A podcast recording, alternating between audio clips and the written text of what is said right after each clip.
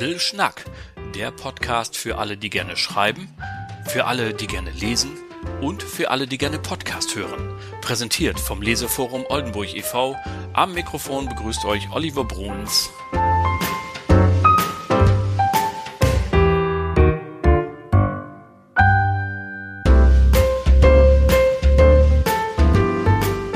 Willkommen, liebe Schreibenden, liebe Lesenden und alle weiteren Zuhörerinnen und Zuhörer. Schön, dass ihr alle wieder eingeschaltet habt. Das ist die achte Folge unseres Podcasts Little Schnack vom Leseforum Oldenburg e.V. Und wir freuen uns natürlich, dass ihr wieder dabei seid. Als allererstes diese Folge erscheint ja am 15. Januar und ich habe mal gelesen in so einem Kniggeratgeber, bis zum 15. kann man noch ein frohes neues Jahr wünschen. Das mache ich dann jetzt auch und wünsche euch allen natürlich ein wunderbares Jahr 2022. Möge uns die Pandemie wieder mehr zusammenrücken lassen, uns wieder öfter sehen, als das bisher der Fall war. Bleiben wir bitte alle gesund und voller Kreativität. Mögen möglichst viele Bücher entstehen und lasst es uns einfach allen gut gehen. Das wünsche ich Ihnen und äh, euch allen, die hier zuhören und die euch etwas wert sind. Das wäre wunderbar, wenn das gelingen könnte. So, was machen wir denn heute? Nach der Folge aus der Buchhandlung Henry Oltmanns äh, zu Weihnachten vom letzten Mal haben wir heute wieder eine Autorin zu Gast und da erfahren wir dann gleich wieder jede Menge, wie jemand schreibt, was sie denn so für Ideen hat, wie sie sich organisiert und dergleichen mehr. Das wird schon mal spannend, aber vorher möchte ich noch ganz kurz zwei, drei Stichworte aus dem Leseforum Oldenburg zurufen. Zum Beispiel, dass wir am 11. Januar, kleiner Rückblick, unsere erste Lesung für dieses Jahr hatten. Andrea Meyer war zu Gast. Das Ganze fand online statt, weil wir eben wegen der steigenden Pandemiezahlen äh, uns nicht getraut haben, das im Mephisto stattfinden zu lassen. War eine tolle Veranstaltung. Vielen Dank, lieber Andrea, dass du dabei warst. Allen hat's viel Spaß gemacht. Im Februar, genauer gesagt am 8., wollen wir es wieder versuchen, uns im Mephisto zu treffen. Äh, vorbehaltlich natürlich immer der Pandemielage, das ist klar. Unsere Stammgaststätte am Artillerieweg, da sind wir zu Hause. Und dort sind alle eingeladen und aufgefordert mitzumachen. Denn wir bieten eine offene Bühne für Kurzgeschichten. Schreiben Sie drauf los oder schauen Sie, was Sie vielleicht noch liegen haben. Wir wollten ja schon mal vor Weihnachten auch ein, eine Art Weihnachtsfeier mit Kurzgeschichten machen. Vielleicht haben Sie da noch was, wo Sie sagen, ach, das kann ich jetzt ja auch noch vorlesen. Das ist doch lustig und das kann man wunderbar bringen. Also bringen Sie das mit. Der Kreativität sind keine Grenzen gesetzt, keine Genregrenzen und so weiter. Nur ein bisschen mit Blick auf alle anderen, die vielleicht auch etwas vorlesen wollen bitte nehmt das Stichwort Kurzgeschichte ernst. Also, dass wir da nicht jemanden haben, der da irgendwie eine halbe Stunde liest oder so. Das wäre nicht ganz fair allen anderen gegenüber, sondern wirklich kurz, knackig, erfrischend. Am 8. Februar äh, im Mephisto, 19 Uhr, wie immer, treffen wir uns auf zur offenen Bühne für Kurzgeschichten. Für alle, die bei uns Vereinsmitglied sind, Klammer auf, oder die, die es bis dahin werden wollen, Klammer zu, am 24.02. schon mal freihalten, Jahreshauptversammlung. Das werden wir natürlich auch kurzfristig bekannt geben, ähm, ob es äh, online stattfindet oder ob wir uns treffen können. Das werden wir dann mal sehen. Äh, bei der Gelegenheit noch der Hinweis, dass wir neue Posten zu besetzen haben, denn es hat eine Änderung im Vorstand gegeben und auch im Beirat. Da haben zwei Mitgliederinnen ihren Rücktritt erklärt und äh, wenden sich anderen Aufgaben zu. Ähm, und wir haben dort, wie gesagt, jetzt wieder Platz, wenn man das mal so sagen darf. Also, kleiner Aufruf an Sie alle, wenn Sie Lust haben, bei uns im Team mitzuarbeiten und hier das Leseforum Oldenburg durch diese außergewöhnliche Zeit ein bisschen zu führen und alle mitzunehmen, dann sind Sie herzlich eingeladen. Kommen Sie da gerne auf uns zu, info at leseforum-oldenburg.de, sprechen Sie uns an. Das wird sicherlich total super. So. Und jetzt habe ich hier ein Buch in der Hand, da steht drauf, gefährliche Strömung vor Helgoland heißt das, und hinten drauf ist ein furchtbar sympathisches Foto von einer noch viel sympathischeren Frau. Ute Friedrich heißt sie und äh, es steht auf dem Klappentext Jahrgang 62 und die lebt mit ihrem Mann, ihren drei Kindern, drei Meerschweinchen und einer Kornnatter in Oldenburg. Ähm, ich habe sie besucht, ich war eben in ihrem Wohnzimmer. Die Kornnatter hat aber geschlafen. Ich habe sie nicht gesehen, aber man hat mir glaubwürdig versichert, dass es sie gibt und dass sie äh, da auch tatsächlich lebt. 30 Jahre wird die alt, habe ich mir sagen lassen. Ute Friedrich ist tätig als medizinisch-technische Assistentin und ähm, hat auch in der Rechtsmedizin gearbeitet. Seit 2015 schreibt sie regionale Kriminalgeschichten und Romane. Und das hier, Gefährliche Strömung vor Helgoland, ist das letzte, das erschienen ist. Aber es gibt inzwischen auch schon wieder einen neuen Plot, an dem arbeitet sie gerade und hofft, dass der März, April rauskommt. Das wird natürlich wunderbar. So, und wie dieses Gespräch gelaufen ist, wie Ute so schreibt, was sie so für Ideen hat, wo das alles herkommt, das erfahrt ihr genau jetzt in dem Interview mit Ute Friedrich. Ja, wie der Zufall das will, bin ich schon wieder in einer Straße in Oldenburg, wo schon ein Interview stattgefunden hat. Ich will das mal gar nicht verraten, wo ich bin, aber lustigerweise quer gegenüber hat hier schon ein Little Schnack Interview stattgefunden. Und ich bin ganz froh, dass ich eben heute äh, wieder mal eine Oldenburgerin Autorin habe, die sagt hat, ich habe Zeit, ich habe Lust hier ein solches Interview zu machen und äh, freue mich ganz herzlich, dass sie da ist. Hallo Ute Friedrich. Hallo. Also, ich versuche einfach mal, ich habe so ein bisschen versucht zu recherchieren, was es so äh, über sie gibt. Und sie waren ja auch schon bei O1, bei unserem äh, Freund und äh, Vereinsmitglied Wolfgang Wulff in der, in der Lesung, auch so ein bisschen was erzählt. Und ähm, ja, vielleicht, wenn Sie gestatten, so zwei, drei private Eckpunkte. Sie haben medizinisch-technische Assistentin gelernt und dann aber noch ein erstes Staatsexamen gemacht. Warum sind Sie denn keine Lehrerin geworden oder sind Sie es doch geworden? Nein, ich bin keine Lehrerin geworden. Ich bin in meinen alten Beruf zurückgegangen als medizinisch-technische Assistentin, äh, weil mir der sehr gefehlt hat. Das Studium war sehr schön. Ich habe auch im Referendariat, also ins Referendariat habe ich einmal reingeschnuppert. Aber mir hat mein Beruf eigentlich, äh, der mir sehr am Herzen liegt, der hat mir gefehlt. Deswegen bin ich zurückgegangen in, in meinen alten Beruf. Und da hat es sie in die Rechtsmedizin verschlagen, nach Oldenburg in Hannover, kann man über sie lesen. Das ist auch eigentlich was für ganz hartgesottene Menschen. Nicht? Also äh, ich stelle mir das ja immer so ein bisschen vor, da muss man schon starke Nerven haben, nicht? Oder wie, oder bin ich da, ich, also ich persönlich habe ja nur Fernsehkrimi-Wissen über so einen Job, aber sagen Sie mal zwei Sätze. Ist das so herausragend so? Was ist das Besondere an dem Job? Ja, also in der Gerichtsmedizin ist es schon so, dass ähm, die, die Toten werden also ins Institut gebracht. Dann ist die Staatsanwaltschaft dabei, die hat ja dann die Leiche beschlagnahmt. Wir kriegen ähm, mit, äh, wie das Opfer zu Tode gekommen ist. Manchmal ist der Täter schon ermittelt, manchmal eben nicht. Also man muss schon, also das, da haben Sie schon recht, man darf sich damit nicht selbst identifizieren und das so dicht an sich rankommen lassen. Man will ja den Täter äh, ermitteln wenn er noch nicht ermittelt wurde, oder man will Beweise sammeln. Und das tut ja vor allen Dingen unser Chef, der Gerichtsmediziner. Ja. Und wir kriegen immer also Teile der Leiche in kleine, in kleinen Stücke geschnitten, die wir noch kleiner schneiden. Dann werden die angefärbt und dann werden sie vom Chef nochmal unter dem Mikroskop angeguckt. Also das ist immer, wird immer sehr gründlich gemacht. Und wir sind eben ein Teil dieser Arbeitsschritte. Wir sind im Labor mhm. und bearbeiten diese Leichenteile. Zum Beispiel schneidet er aus den Organen dann die Schusswunde raus. Ne, die okay. wird dann von ihm noch vermessen und wir kriegen einen Teil davon, äh, wie sieht die mikroskopisch aus. Dann wird auf jeden Fall das Opfer komplett untersucht.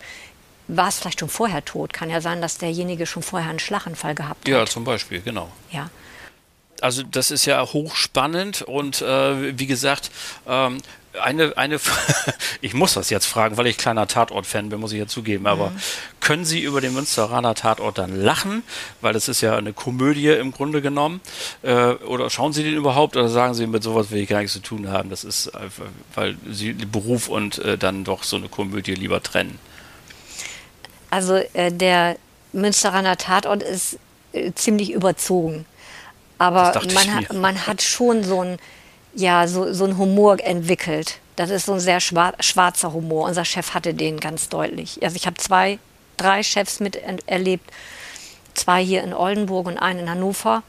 Also die waren schon sehr vom schwarzen Humor gespickt und ich musste auch eine Menge mir nicht mehr anhören. Ich meine, ich habe das ja alles mitgetragen und für mich war das in Ordnung. Aber ich glaube, anders wird man auch mit diesen Verbrechen nicht fertig. Ja, das kann ich mir vorstellen. Na, man muss eine Distanz haben und dann muss man, ähm, ja, also Witze werden jetzt nicht über diese Verbrechen gemacht, aber es ist so eine Art, ich kann das gar nicht so richtig erklären. Ja, da hat aber jemand zugeschlagen. Also das muss ich dem Gericht erstmal äh, zeigen. Deswegen wird diesmal der Schädel präpariert. Und dann muss der, Sektion, der unser Sektionsgehilfe, der hat den Schädel halt präpariert in diesem Falle.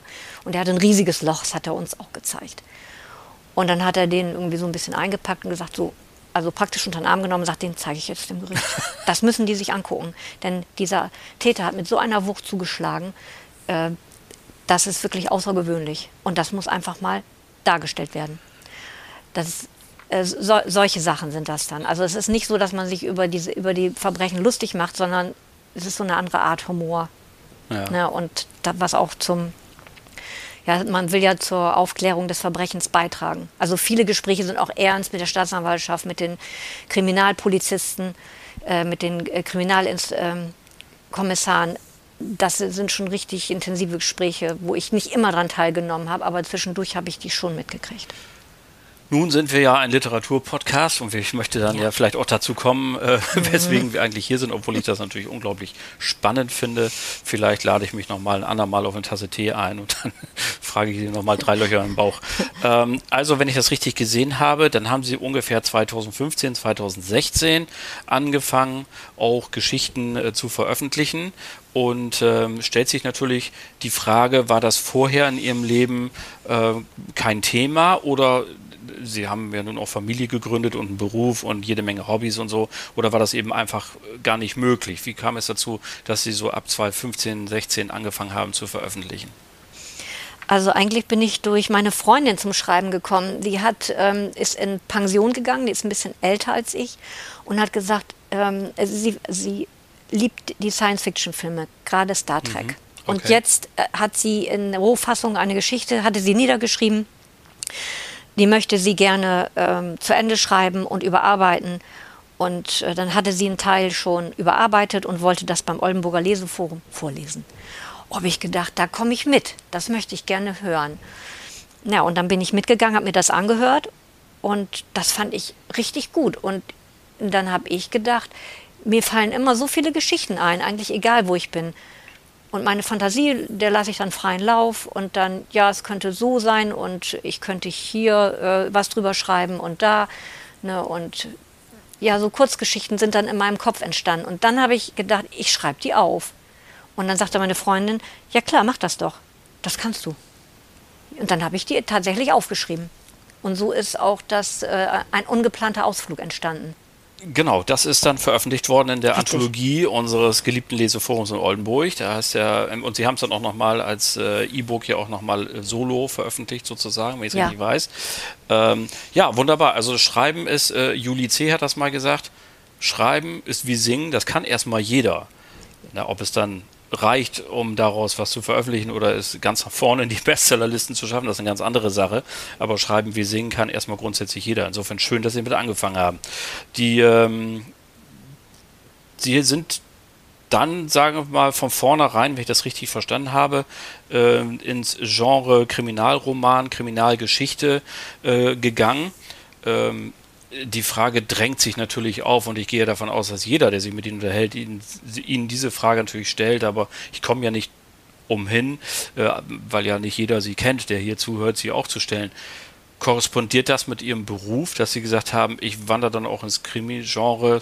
Es hätte ja auch genau anders kommen können, dass Sie sagen können, ich habe mit so viel Bosartigkeit so zu tun, jetzt schreibe ich mal Liebesromane, wo es gut ausgeht oder so. Aber Sie haben sich für Krimis entschieden. Wie kommt das? Ja, also ich denke, dass mein Beruf da sicherlich eine Rolle spielt. Aber ich habe als Kind schon immer Krimis geguckt. Ich durfte die mit meinen Eltern gucken, wie zum Beispiel früher Der Kommissar. Erik mit Ode. Erich Ode ja. gesendet wurde. Da, da war ich vorher beim Sport, dann bin ich nach Hause gefahren und dann hatten meine Eltern den Fernseher schon an und dann haben wir den Kommissar geguckt. Das fand ich immer so nett. Das hat bestimmt auch damit was zu tun, dass man, dass ich mit meinen Eltern, die so viel gearbeitet haben, weil sie selbstständig waren, mhm. das war so ein, so ein Tag, wo wo wir dann zusammengesessen haben. Ja. Manchmal kam eben Aktenzeichen XY ungelöst. Das fand ich auch so spannend. Eduard Zimmermann ich, früher, ne? Heute genau. Tscherne, ja. ja, das fand ich so spannend. Das habe ich immer geguckt. Und ich denke, dass äh, auch diese Kriminalfälle, die wirklich passieren, eine Rolle spielen. Aber auch die, die eben schon andere Schriftsteller erfunden haben wie zum Beispiel Sherlock Holmes. Also Sir Arthur Conan Doyle, Sherlock Holmes und Dr. Watson, die finde ich einfach toll. Da ist auch so viel Humor dabei. Absolut. Ja. Ne, und ich möchte gern, ich habe meine Geschichten auch mit Humor gespickt. Also es muss immer was Lustiges dabei sein. Es geht nicht darum, die Verbrechen zu verharmlosen, sondern wirklich um die Geschichte dem Leser nahezubringen und der erlebt was Fiktives und es, äh, es hat ja keine Auswirkungen auf die Realität. Und das finde ich bei Geschichtenschreiben gerade gut.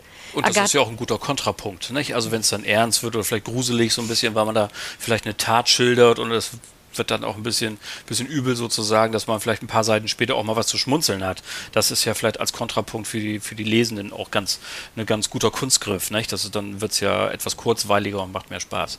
Ja, genau. Agatha Christie lese ich viel. Edgar Wallace habe ich auch gelesen und äh, im Fernsehen gesehen. Ja, und was jetzt noch letztens äh, ganz aktuell im Fernsehen gelaufen ist, die Gördemorde. Mhm und der Wirecard-Skandal. Also die finde ich beide sehr faszinierend und da muss ich mal gucken, ob ich da nicht was von, also vom, vom Wirecard-Skandal habe ich schon was in meine Geschichte mit reingebracht, ja. die ich jetzt zu Ende, also die ist zu Ende geschrieben, die überarbeite ich gerade, die Feuerteufel vom Eversten Holz. Da geht es auch um Geld. Ja. Ne, aber das, es ist nicht ja. so, dass bei Wirecard war es ja Bilanzbetrug. Das genau ist es jetzt nicht in meinen Geschichten. Das ist nämlich so. Ich, ich sehe was, Wirecard, Bilanz, Bilanzbetrug. Anleger wurden mir Geld gebracht und dann fällt mir was ganz anderes mit Geld ein und das verarbeite ich in meiner Geschichte. Und das passiert auch oft mit Taten, die ich in der Gerichtsmedizin mitgekriegt habe oder die bei Aktenzeichen vorkommen. Ich sehe diese, diese ah ja, Taten und dann, dann ja. habe ich also eine ganz andere Idee, aber was so ein bisschen damit zu tun hat. Das sind immer nie genau die Fälle, die man so kennt, auch so die Gördemorde, Mord im Wald und nee, passiert ja, ja nun öfter mal. Aber das ist bei mir nicht genau das, sondern das ist wirklich was anderes. Da spielt ja. meine Fantasie voll rein und verändert das und das schreibe ich auf. Das finde ich super, das hört sich total gut an und das ist ja auch ermutigend immer für alle, die vielleicht auch zu Hause sitzen und mal sagen, ich habe so ein paar Ideen und so, dass wir immer immer hören von den Autorinnen und Autoren, wie ist das eigentlich in der Praxis? Wie, wie, wie läuft das so? Und übrigens, Wirecard fällt mir dazu ein. Ich weiß nicht, ob Sie es gelesen haben, aber es gibt ja auch das Gerücht, dass die 1,9 Billionen Euro gar nicht erfunden sind, sondern dass es sie tatsächlich gab. Die hat aber jemand abgehoben und verschwinden lassen. Also, das ist, das okay. ist auch noch so eine, so eine äh, Geschichte, die habe ich neulich erst gelesen, wo ich dachte, das mhm. könnte also mal gucken, wie das noch in der Realität ausgeht. Aber wir freuen uns schon auf das nächste Buch dann von Ihnen. Da sind wir ja auch schon so ein bisschen mittendrin, denn Sie haben sich ja unter anderem also ich habe das mal so gesehen, sie fahren ja in ihren Geschichten zumindest viel rum. Da wird nach Sylt gefahren, nach Emden, sie sind äh, im, dann äh, auf Borkum und an vielen anderen Orten und aber eben auch im Eversten Holz. Ähm, ich gehe da ja immer abwechselnd spazieren, walken oder joggen, je nachdem, wozu ich gerade Lust habe und habe gar nicht gewusst, dass da so viel rumgemeuchelt wird. Aber wieso sind Sie denn dann jetzt darauf gekommen, hier auch so Regionalkrimis zu schreiben? Also ich muss sagen, das Everstenholz ist sicher. das, was ich in meinen Geschichten schreibe, das passiert dann nicht. Ich glaube, das wird auch nie passieren. Das nee, ist, ist wirklich klar. Fiktion und äh, einfach von mir ausgedacht. Und ich gehe da auch walken und da fallen mir auch Geschichten ein. Der alte Bunker, der ist also richtig klasse. Ne? Der, dieses, mhm. Er ist nicht besonders groß, aber genau das äh, Teil liegt mir am Herzen. Und da fallen mir so viele Sachen zu ein äh, wo ich jetzt auch eine ganz tolle Idee in meinem neuen Roman Die Feuerteufel vom Eversten Holz habe. Herrlich. Also ich finde es total klasse. Ähm, ja, ich bin also mit meiner Oma früher immer im Eversten Holz gewesen. Ich kenne das wie meine Westentasche. Als Jugendliche habe ich meine Hunde dort spazieren geführt und meinen drei Kindern war ich auch dort. Und ähm, was mich also noch, also ich habe mich für diesen Ort entschieden, was mir sehr wichtig ist, dass der ein, etwas mehr in den Vordergrund gerückt wird. Ich habe so das Gefühl, dass er ins Hintertreffen gerät. Der Schlossgarten ist immer präsent und er sieht immer so schön gepflegt aus. Und das Eversten Holz wird so, ja, so hingenommen. Mhm.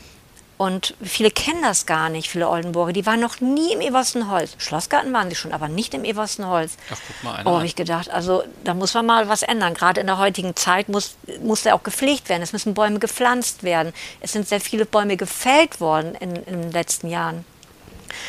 Und äh, was, was kann ich da, also dafür tun, dass es bekannter wird und dass die Leute sich dafür mehr interessieren und engagieren? Und da habe ich gedacht, das schreibe ich doch einfach Krimis, die im Eversten Holz spielen und um das Everstenholz herum. Die Straße unter den Eichen, die Gärtnerstraße. Und bei der Gelegenheit, ich sag das mal, dann müssen Sie das nicht sagen, von, wenn es ein äh, Buch von Ihnen gibt mit dem Eversten Holz im Titel, dann spenden Sie immer ein Euro pro Taschenbuch an den Verein Freunde des Eversten Holzes e.V., so mal eben, äh, um halt auch da Ihre Zuneigung und Ihre Verbundenheit nochmal dann auch äh, besonders deutlich zu machen. Äh, finde ich großartig. Ähm, ich liebe den auch, also ich mag es beides, äh, den, den, den, Schlossgarten, der ähm, noch mehr parkähnlich ist und das Eversten Holz ist ja mehr waldähnlich, so ein bisschen. Ähm, ich würde noch mal ganz gerne so auf Ihre ähm, Motivation zu sprechen kommen. Also, Sie haben sich jetzt geschildert als jemand, der eben äh, unfassbar viel Fantasie hat, dem einfach immer tolle Sachen einfallen und dann haben sie so diesen, äh, diesen Punkt mal irgendwann gehabt, äh, diesen Anstoß, dass sie begonnen haben, die Dinge aufzuschreiben. Ähm, verfolgen Sie noch was Zweites damit? Also haben Sie auch zum, jetzt irgendwie einen Ehrgeiz zum Beispiel in Richtung ich will auch mal größer rauskommen. Das ist jetzt nicht schlimm, wenn mich noch mehr Leute kennen oder wenn ich mal ein paar hundert Bücher davon verkaufe. Oder würden Sie sagen, eigentlich ist es mir das wurscht, ich schreibe das einfach und wenn es einer liest, dann freue ich mich und wenn nicht, ist auch nicht schlimm. Also erstmal finde ich es natürlich gut, wenn äh, viele Leute meine Bücher lesen und ich ab und an mal eine Rückmeldung kriege, oh, das ist aber eine schöne Geschichte und ich wusste gar nicht, dass man über das Eversten Holz so schöne Geschichten schreiben kann. Ne? Ich, ich freue mich schon auf das nächste Buch. Wann wird das veröffentlicht? Sagen Sie mir Bescheid, ich gebe Ihnen meine Telefonnummer und dann hole ich mir das ab. Das finde ich total klasse. Ähm, am wichtigsten ist mir das aber, das habe ich jetzt auch bei meinem letzten, bei meinem jetzigen Buch, was ich gerade überarbeite, gemerkt, äh, dass es eine gute Story ist. Und zwar, wo der Leser in diese Story hineingezogen wird. Also aus der Realität heraus in eine fiktive mhm. und diese Geschichte soll wie ein Kinofilm vor seinem inneren Auge ablaufen. Und das ist das, was eine gute Story, eine gute Geschichte ausmacht. Dann ist sie auch gut geschrieben.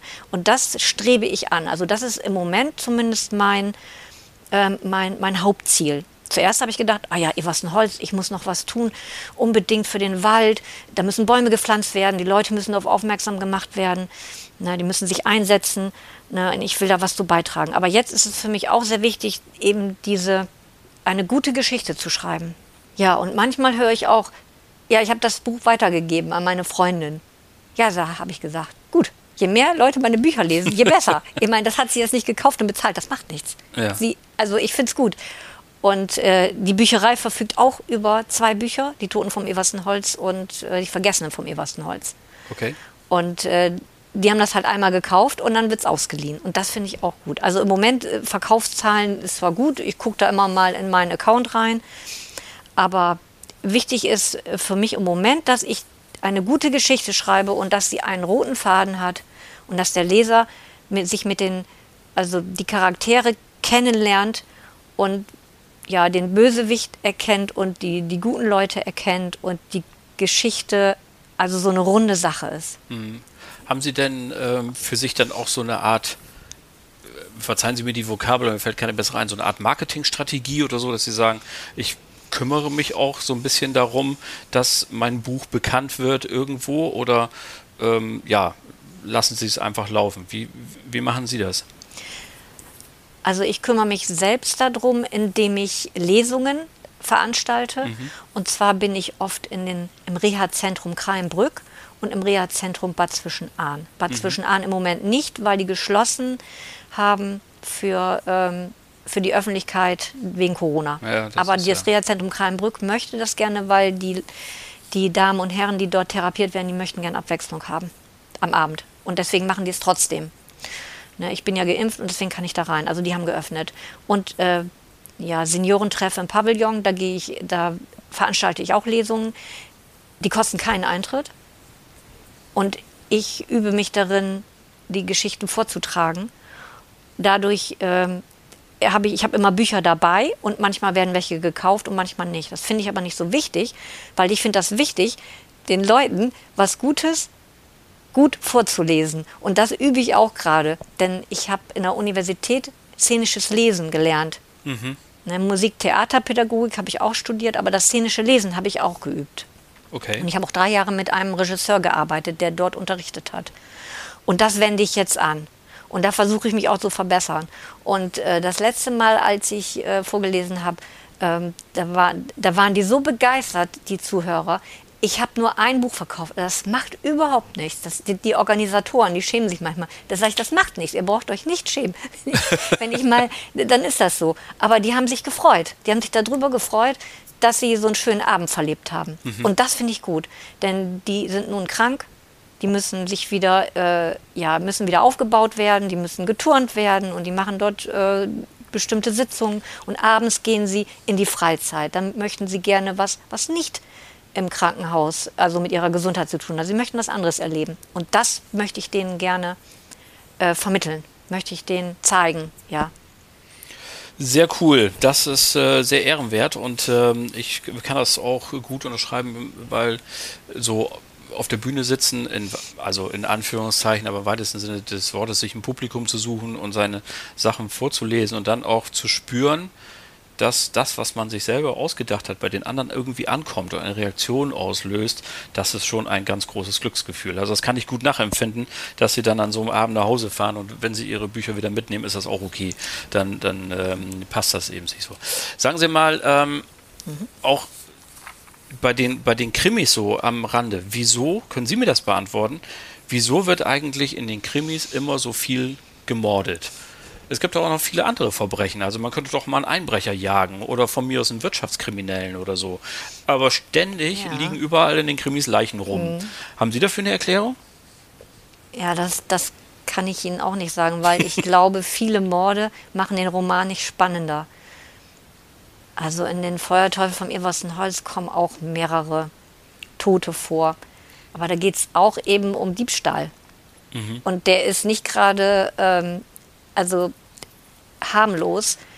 Ach, ich will jetzt auch nicht vorgreifen. Nein, wenn man das, Spoiler. wenn man, nee, genau, äh, wenn man das Buch nämlich liest, dann weiß man, was die jetzt, die haben, die haben jetzt gestohlen und die haben diese, die haben also das Ausmaß haben die gar nicht begriffen.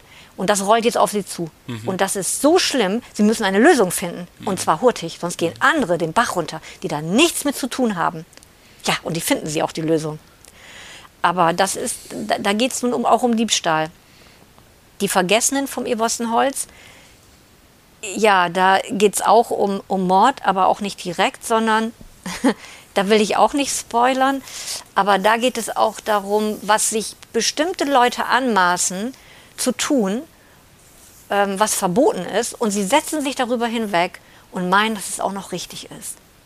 Und dann denken sie auch noch, sie kommen ungeschoren davon. Und das ist eben in meinem Roman nicht der Fall.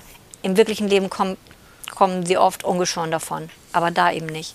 Gut so. Und das ist auch, hängt, ist auch nicht nur, das, das hängt nicht damit zusammen, dass diese Leute ermordet werden. Das hängt also mit etwas anderem zusammen. Wie gesagt, ich will jetzt nicht spoilern. Nee, wann äh, haben Sie schon ungefähr eine Ahnung, wann Ihr neues Buch erscheinen wird? Wann, äh, wann kann man das erwerben? Wann wird es ungefähr da sein? Ja, ich hoffe, dass ich das Ende März, Anfang April rausbringen kann. Ich habe ah, ja. es jetzt fast bis zum Ende einmal überarbeitet. Ich mache es gerne noch ein zweites Mal, aber es sind 480 Seiten. Oh. Und da muss ich, äh, da brauche ich Zeit für. Aber Corona spielt mir ja in die Hände. Man kann nicht mehr immer alles machen. Und dann sitze ich oft zu Hause in meinem kleinen Schreibzimmer und äh, überarbeite oder schreibe meine Geschichten. Also ich versuche das im März, April rauszubringen. Sehr gut, da freuen wir uns schon drauf. Und ähm, aber Sie haben gerade noch ein schönes Stichwort genannt, das mich noch zu einer wichtigen Frage bringt, die natürlich auch andere Autorinnen und Autoren immer interessiert, nämlich die Frage, wie arbeiten Sie eigentlich? Also ähm, sind Sie da so diszipliniert? Also Thomas Mann zum Beispiel, glaube ich, sagte man ja nach, der steht jeden Morgen auf, oder stand jeden Morgen auf, hat dann irgendwie zwei Stunden geschrieben und das mit hoher Disziplin und dann am Tag was anderes gemacht. Dann gibt es die, die, wir hatten hier schon Autoren, die gesagt haben, wenn ich erstmal drin bin, dann schreibe ich auch, wenn sein muss, bis tief in die Nacht äh, oder bis fertig ist, ebenso ungefähr. Wie machen Sie das? Wie organisieren Sie Ihr Schreiben? Also bis mitten in die Nacht geschrieben habe ich auch mal, das habe ich mir aber abgewöhnt, weil ich dann nicht einschlafen kann. Dann ist mein Gehirn auf Hochtouren und ja. ich kann nicht einschlafen. Ähm, am Tage schreibe ich, also ich bin ja berufstätig bis mittags, arbeite ich in der Universität und am Nachmittag schreibe ich eigentlich jeden Tag. Manchmal nicht, weil ich keine Zeit habe, muss ich Haushalt machen, kochen, einkaufen, ja, solche Was Sachen so eben. Halt, ja. ja. genau. Aber ich sehe immer zu, dass ich tatsächlich äh, fast jeden Tag schreibe. Ein, zwei Stunden. Es ist auch so, dass mein, ich merke, dass mein Gehirn auch dann irgendwann abgespannt ist. dann äh, fällt mir zwar noch was ein, aber es taugt nichts. Und dann höre ich auch auf. Mhm. Ne, manchmal mache ich auch eine Pause und dann koche ich mir einen Kaffee oder ich bin, bin hungrig. Ja, also äh, ich schreibe schon regelmäßig, aber ich muss mich da nicht zu zwingen. Und es ist auch so, dass mir nachts bin ich manchmal aufgewacht und da sind mir bestimmte Sachen eingefallen, die habe ich mir dann aufgeschrieben. Meine Freundin hat das auch, die wacht nachts auf und dann hat sie eine gute Idee und dann schreibt sie sich die auf. Habe ich auch gemacht. Passiert aber nicht mehr bei mir. Ich habe die Ideen auch oft während des Schreibens. Oder wenn ich mit dem Fahrrad zur Arbeit fahre. Das ist übrigens gefährlich, wenn man dann nicht mehr auf die Straße achtet, sondern irgendwann bei der Arbeit ankommt und denkt, wie bin ich hier eigentlich jetzt angekommen? Ich habe Ja. überhaupt nicht mehr auf die Straße geachtet und ich habe jetzt meine Geschichte im Kopf abgewickelt. Das geht nicht. Ja, da habe ich mich zur man, Ordnung gerufen. äh, Wenn man eine gute äh, Idee hat und dann hat man gerade nichts zu schreiben da. Man muss sich, also mir geht das zumindest immer so, ich muss mir das dann schnell aufschreiben. Ja, also äh, ich bin ja auch noch viel bei Lyrik unterwegs und das, das passiert mir ganz oft, dass mir abends vorm Einschlafen, ich bin todmüde. Und den ganzen Abend habe ich irgendwie rumgesessen, mir ist nichts eingefallen, so, also nicht, ich habe auch nicht darauf hingearbeitet, aber mir ist eben nichts eingefallen. Und dann in dem Moment, wo ich liege und Licht ausmache, da plötzlich fällt mir was ein. Also gerade gestern bin ich wieder aufgestanden, habe nur fünf oder sechs Strophen so runtergeschrieben, die mir einfielen und dann, äh, weil das einfach dann so ist. Also die Situation kenne ich total super. Ähm, Ich glaube, dass auch das, das Unbewusste arbeitet, ganz, ganz extrem. Absolut. Ich habe ich hab einen Inselkrimi geschrieben, das ist der letzte, das letzte Buch, was rausgekommen ist, äh, die ähm, gefährliche Strömung vor Helgoland. Das ist jetzt das jüngste Buch, ne? Ja. das ist jetzt als letztes rausgekommen. Mir fiel immer kein Titel dazu ein. Oh, ich habe mich also abgemüht mit allen möglichen Titeln, alles aufgeschrieben, was mir eingefallen ist.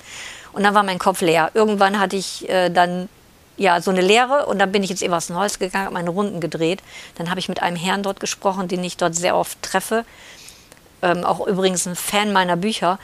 Mit einem Mal ist mir gefährliche Strömung vor Helgoland eingefallen. Ich sage, äh, Herr, ich will den Namen jetzt nicht nennen, Nee. ich muss sofort nach Hause. Jetzt weiß ich den Titel und mir ist dann noch was eingefallen, was ich schreiben muss. Sagt er, auf geht's. Und dann bin ich nach Hause und das ist gefährliche Strömung vor Helgoland. ja, dann kommt er ja an die Widmung, nehme ich an. Ne? Oder haben Sie ihn bestimmt äh, irgendwo gewertschätzt oder ihm eins mitgebracht beim nächsten Mal? Also ja, So. die Bücher, die Bücher will er immer haben. Ja, also die, die, ja, die, er kriegt jedes Mal ein Buch. Ich soll ihn anrufen, wenn wieder ein Buch äh, rausgekommen ist, damit er das lesen kann. Ich habe das bei meinem letzten Buch gehabt. Das sollte eigentlich heißen, alles, was Sie ab jetzt sagen. Das war die ganze Zeit der Arbeitstitel. Und dann habe ich den Klappentext versucht zu schreiben. Und ich finde den Klappentext immer ziemlich schwer. Also, das finde ich fast das Schwerste am Buchschreiben. Und äh, insbesondere, weil ich ja noch kein Romanautor bin, sondern immer nur so, so Gedichte und Texte und kleine Kurzgeschichten und so. Das ist also ein ganzes großes Sammelsurium, das dann so zu beschreiben. Naja, egal. Also auf jeden Fall habe ich, der ganze Tisch lag voll mit angefangenen Zetteln und so. Und dann habe ich so gesagt, ach, ich weiß es doch auch nicht. Und da habe ich das Buch umgenannt. Und dann heißt es jetzt, ich weiß es doch auch nicht. Und dann fiel Ja, mir auch gleich der gut. Klappentext dazu ein. Sag ich so, so passiert das manchmal. Ja, ne? so, so muss das sein. Das ist toll. Ja, mit dem Klappentext, das ist so eine Sache. Die sind schwer zu schreiben. Ja. Und ähm, ich habe auch schon mal welche meinem Mann vorgelesen. Nee, sagt er, das bringt's nicht. Dann Ist das so ihr, ihr, ist das Ihr erster Leser? Genau? Ja, der korrigiert auch oft. Okay. Na, wenn ich, das ist immer gut. Mein Mann, der liest die durch und wenn, wenn er die Geschichte nicht schlüssig, als schlüssig empfindet, dann muss ich das tatsächlich umschreiben, weil man als Autor hat man ja die Geschichte im Kopf, die kennt man so gut. Ja, Und man wird dann- betriebsblind. Ja, klar. genau. Und dann schreibt man das auf und denkt, der Leser, das ist verständlich. Ist es nicht. Weil der, Le der Leser ist ja jemand Genau. von außen, der, der Ja. kann ja nicht in meinen Kopf gucken, sondern er guckt auf die Geschichte. Und da muss es aber stehen, so dass Ja. er es versteht. Ja. Mhm. Und das macht mein Mann. Und das ist auch im Laufe der Zeit besser geworden. Also ich finde es gut, wenn ich mich weiterentwickle und das tue ich. Immer Schritt für Schritt, immer besser werden. Er muss immer weniger korrigieren.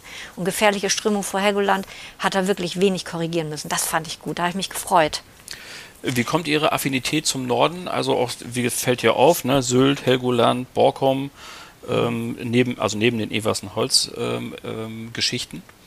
Ja, Sylt, da war ich äh, als Kind öfter im, im Urlaub gewesen mit meinen Eltern. Wir sind da sehr oft hingefahren und die Insel finde ich wunderschön. Der Strand, die Wellen, es ist unglaublich. Und ähm, ja, auf Helgoland waren wir auch dauernd. Da sind wir immer so die Tagestouren gefahren. Das war immer, irgendwie war das Tradition, mehrmals im Jahr nach Helgoland, egal wie das Wetter war. Aber schrecklich, manchmal war es wirklich furchtbar. Die Überfahrt dann, nicht? Das Die kann Über- ganz stürmisch werden. Ja. ja, die Überfahrt und dann auf der Insel, dann regnete das und war kalt und so. Aber manchmal war es auch wirklich richtig toll. Und das Wasser ist da so schön klar, das ist Ja, das richtig stimmt. schön. Ja. Und Borkum, da haben meine, meine Mutter und mein Onkel haben da ihre Kindheit verbracht und meine Oma hat da lange gelebt. Und äh, für meinen Onkel habe ich eigentlich die Borkum-Geschichte geschrieben. Der droht zu erblinden.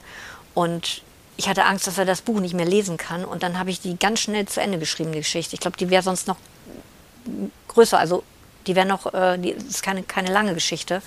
Ich glaube, 120 Seiten sind das. Es ist halt eine kleine Geschichte, aber die wäre bestimmt noch mehr geworden, wenn ich gedacht, also wenn ich mehr Zeit gehabt hätte. Nun hat er die dann auch noch äh, gegengelesen und hat gesagt, ja, das ist richtig und er war bei der Marine, aber mit den Schiffen, das stimmt was nicht. Das hast du nicht richtig beschrieben. Das musst du ändern. Und dann habe ich das gemacht. Ne, das waren so technische Sachen, Ja. äh, die habe ich auch im Internet nicht recherchieren können. So genau, wie ich das haben musste, war es da nicht beschrieben. Und er hat mir das dann gesagt. Und er fand die Geschichte gut. Aber er kann immer noch gucken und noch lesen, weil diese Krankheit schreitet wohl langsamer Okay. voran, als von den Ärzten zuerst gedacht. Gott sei Dank. Und ich habe, das nächste Buch wird nämlich auch eine Borkum-Geschichte. Und da spielt dann der alte Walfängerfriedhof eine Rolle. Und da habe ich meinen Onkel auch schon ausgequetscht. Wen kann ich fragen? Kennst du nicht noch jemanden? Und dann gibt es einen Verein auf Borkum, der den Friedhof betreut und so einen Heimatverein und äh, noch einen anderen Verein, ich habe den Namen jetzt vergessen, ähm, fällt mir jetzt nicht ein. Und die engagieren sich sehr für ihre Insel. Und die habe ich alle gefragt und habe jetzt was zusammengetragen. Nur ich muss ja erst mein Buch überarbeiten vom Eversten Holz. Und das muss raus sein. Und dann darf ich erst die Bockum-Geschichte. Also immer schön der Reihe nach, Ja, ne? genau. Obwohl mir jetzt immer noch, es fallen mir jetzt schon ganz viele Sachen ein. Wenn, wenn ich anfange zu Ja, das ist, überarbeiten, glaube ich, gefährlich, das stimmt. fällt mir, also fängt meine Fantasie an zu arbeiten und dann bin ich auf der Insel Borkum. Oh nee, denke ich, ich muss jetzt erst den Eversten Holzkrimi wirklich zu Ende geschrieben haben. Der muss raus sein. Vorher darf ich an dieser Geschichte jetzt auch nicht mehr denken. Und dann drücke drück ich das in den Hintergrund. Ich schreibe mir zwischendurch mal Stichpunkte auf. Das mache ich schon. Aber da muss ich, das ist wirklich immer zum Ende der Geschichte ist das bei mir. Immer wenn ich mit einem Buch fast zu Ende bin, entwickelt sich die neue im Gehirn. Und das finde ich manchmal sehr anstrengend, weil das überdeckt sich so. Ich, ich überarbeite und dann denke ich gleichzeitig die andere Geschichte. Nee, denke ich, das Ja, geht das nicht. da muss man natürlich aufpassen. Wenn ich Ja. das jetzt mal zusammenfasse, also, Sie gehen mit offenen Augen und auch Ohren durch die Welt und da kriegen Sie Ihre Ideen. Dann schreiben Sie immer am Nachmittag, recht regelmäßig, haben Sie gesagt, Mhm. ein bis zwei Stunden. Richtig. Dann haben Sie sogar wie praktisch im Haushalt Ihren ersten Leser, Schrägstrich, privaten Lektor, der mal drüber guckt und äh, einfach sehr aufmerksam liest und Ihnen das Gröbste nennt, wo er sagt, hier, das, das haut so nicht hin. Richtig. Und dann überarbeiten Sie selber nochmal, haben Sie gesagt. Genau. Mal, wie gesagt, wir sind ja ein Autorinnen- und Autoren-Podcast, deswegen ist das immer wichtig, dass wir auch ein bisschen über die Praxis reden. Habe ich noch irgendwas vergessen? Haben Sie noch sonst irgendwelche Hilfsmittel, ein besonderes Schreibprogramm vielleicht auf dem Laptop oder haben Sie noch jemand zweites dazu oder ähm, ist es das dann gewesen? So, wenn Sie jetzt, Sie erzählen ja gerade, dass Sie gerade an der Überarbeitung Ihres aktuellen Buches arbeiten. Wenn jetzt die zweite Überarbeitung durch ist, dann fertig oder passiert noch was, bevor Sie es veröffentlichen? Also wenn, die, wenn meine zweite Überarbeitung fertig ist, dann äh, mache ich zwei Probedrucke. Das geht bei Amazon, weil ich ja über Amazon KDP Select äh, immer veröffentliche. Das geht. Dann äh, lasse ich mir zwei Bücher schicken. Eins kriegt dann mein Mann. Der kann dann äh, da drin rumlesen und schreiben, reinschreiben. Dafür ist das gedacht. Ja. Und meine Mutter kriegt auch eins. Und die liest es zwar, die liest das so, die ist ja nun auch schon über 80 und sie liest das als Leserin, so als Ja. ja. stetige Leserin. Sie liest alle möglichen Geschichten, historische Romane, Liebesromane und auch Krimis ganz gerne. Und die sagt mir dann so, wie sie die Geschichte als Ganzes findet. Das finde ich auch wichtig, so dieses Ganze einmal eben beurteilt zu bekommen. Wie ist diese mit den die, die Feuerteufel vom Eversten Holz? Passt der Titel und äh, die Figuren da drin? Wer ist erschreckend? Ne? Und äh, so und wer ist wer ist zu ja zu schauderhaft? Bei dem Vergessen vom Eversten Holz sagt sie, ich muss den Anfang noch mal lesen. Der hat mich erschüttert. Ich sage, Mutti, lese den noch mal durch. Wenn der zu schlimm ist, muss ich den umschreiben. Was machen Sie denn eigentlich, wenn es andersrum ist? Wenn also, äh, wenn Sie eben von Ihrer Mutter sozusagen der zweiten Lektorin, so nenne ich sie jetzt mal, das Buch zurückkriegen und sagen, nee Ute, also dieses Mal, das ist ja langweilig. Ich übertreibe jetzt mal bewusst, aber kann ja mal sein, dass das so zurückkommt. Was machen Sie denn dann? Sie wollen ja schon die nächste Geschichte über Borkum schreiben. Haben Sie Pech gehabt, oder? Ja, dann muss meine Mutter mir erzählen, was da jetzt Was wirklich totlangweilig ist. Das hat sie zwar noch nie gesagt, Ja. und diese, was ich eben noch zu Ende ähm, erzählen möchte, sie hat sagte, ich muss den Anfang noch mal lesen. Sie hat ihn noch mal gelesen, hat gesagt, nee, der ist in Ordnung, du kannst ihn so lassen. der hat sie nur überwältigt. Ja, okay. Aber ich habe das mal. das ist ja ähm, fast ein Kompliment sogar. Ne? ja, das, das hat mir Wolfgang wohl auch gesagt. Nee, sagt er, lassen, genau so ist das richtig. Na, sag ich aber, wenn die Leute so erschüttert sind von, von dem Anfang, äh, dann, dann ist das auch nicht gut. Also, nein, sagt er, das, das muss ja so sein. Und da, da kommt, will ich gleich mal überführen zu den Tipps, die ich äh, eigentlich mal rausgeben möchte, die ganz gut sind. Genau, dann kommen wir nämlich auch schon zum Ende unseres Gesprächs. Ja. Dann fassen wir das nochmal zusammen. Also ich mein, mein ähm, wichtigstes Hilfsmittel ist das Handbuch äh, über das Schreiben von Solstin. Das ist ein Autorenhandbuch. Ja, Und äh, er, das ist ein ziemlich dickes Buch und das habe ich, glaube ich, schon dreimal gelesen. das und schreiben das, wir dann in die, in die Shownotes nochmal rein. Also wenn Sie es jetzt so schnell nicht mitkriegen, liebe Hörer und Hörer, dann einfach mal unter den Podcast scrollen. Da habe ich das dann vermerkt. Und das ist eigentlich wie so ein äh, ja, Wörterbuch, nicht gerade, aber einfach so, da kann ich, also wie kann ich meine Charaktere gut darstellen und äh, ja, wie, wie schreibe ich schöne Dialoge. Da gucke ich immer noch mal nach, wenn ich an irgendwas hadere.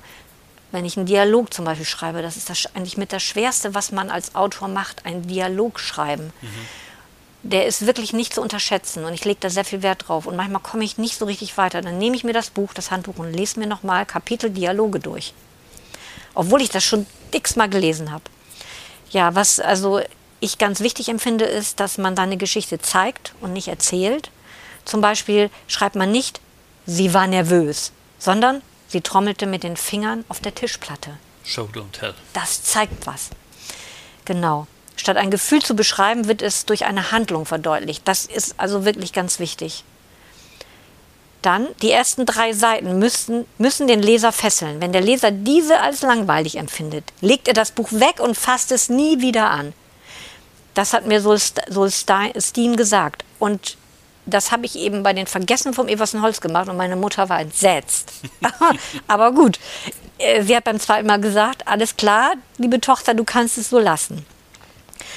Ja, und dann ähm, die Geschichte gründlich überarbeiten, Wiederholungen streichen und äh, auch nicht damit geizen oder äh, denken, ach nee, das will ich eigentlich noch drin lassen, sondern wenn man sich, wenn man sich so unsicher ist, ja, soll ich das jetzt noch da drin lassen oder nicht, dann sollte man das im Zweifelsfalle tatsächlich rausstreichen, das ist besser. Aber da ist, äh, da steht mein Mann immer mit, im, mit in meiner Geschichte und streicht überflüssige Absätze, richtig Absätze.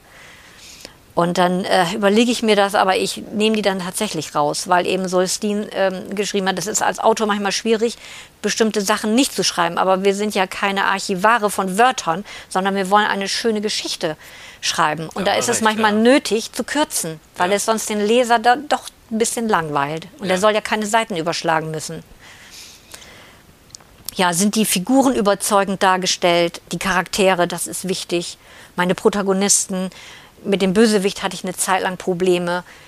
Die müssen ja auch mal richtig böse sein. Und das habe ich auch in Gefährliche Strömung vor Helgoland. Da habe ich das geschafft. Da hat mir also ein Leser aus dem Eversenholz, den netten älteren Herrn, den ich da öfter treffe, der hat gesagt, na, der ist aber richtig böse, dieser Anwalt. Ich sage, ja, ist er. dachte, das ist erschreckend. Sag ich, richtig ist es. Der ist aber so. Ich habe diese Figur genauso entworfen. Alles klar, sagt er. Das lässt ja tief blicken. Okay, und dann muss man sich ganz wichtig ein dickes Fell anschaffen. Ein Autor kann niemals allen Lesern, allen Lesern gerecht werden. Das stimmt.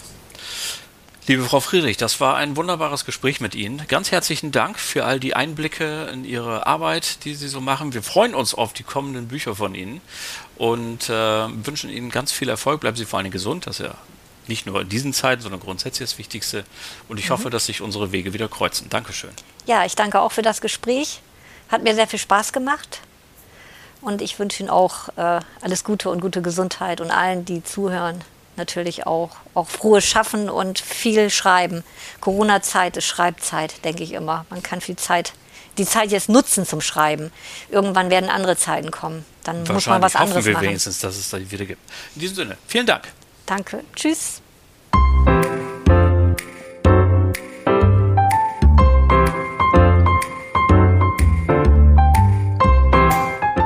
So, ganz herzlichen Dank für dieses nette Gespräch. Liebe Ute Friedrich, schön, äh, dass äh, Sie mitgemacht haben. Das war wunderbar. Und übrigens, wenn Sie Ute Friedrich live und in Farbe erleben wollen bei uns im Leseforum, dann können wir das arrangieren. Und zwar passiert das Ganze am 12. April im Mephisto in unserer Monatslesung April also. Sie wissen ja, wir treffen uns immer an jedem zweiten Dienstag im Monat und die, der Apriltag ist dann der 12. Und da wird Ute Friedrich uns vorlesen. Ich nehme da mal schwer an aus dem allerneuesten Buch. Da bin ich doch mal ganz sicher, da werden wir irgendwas Schönes aus dem eversten Holz hören und das wird bestimmt wieder super spannend. Ansonsten kann ich Ihnen jetzt schon sagen, dass es das leider heute schon wieder war. Damit ist die Folge schon wieder beendet. Ganz herzlichen Dank an euch alle, die ihr zugehört habt, an Ute Friedrich, die hier zum Interview bereit gestanden hat. Tolles Gespräch, es hat viel Spaß gemacht. Und ähm, ich habe auch hier das Gefühl, das war nicht das letzte Gespräch, das wir geführt haben, sondern irgendwie glaube ich, da tut sich noch was in den nächsten Jahren. Die nächste Folge Little Schnack gibt es dann am 15. Februar. Bis dahin wünsche ich euch allen eine gute Zeit, allen Schreibenden jede Menge Inspiration, allen Lesenden jede Menge fesselnde Momente und allen anderen auch einfach eine gute Zeit. Liebe Grüße aus Oldenburg, euer Olli.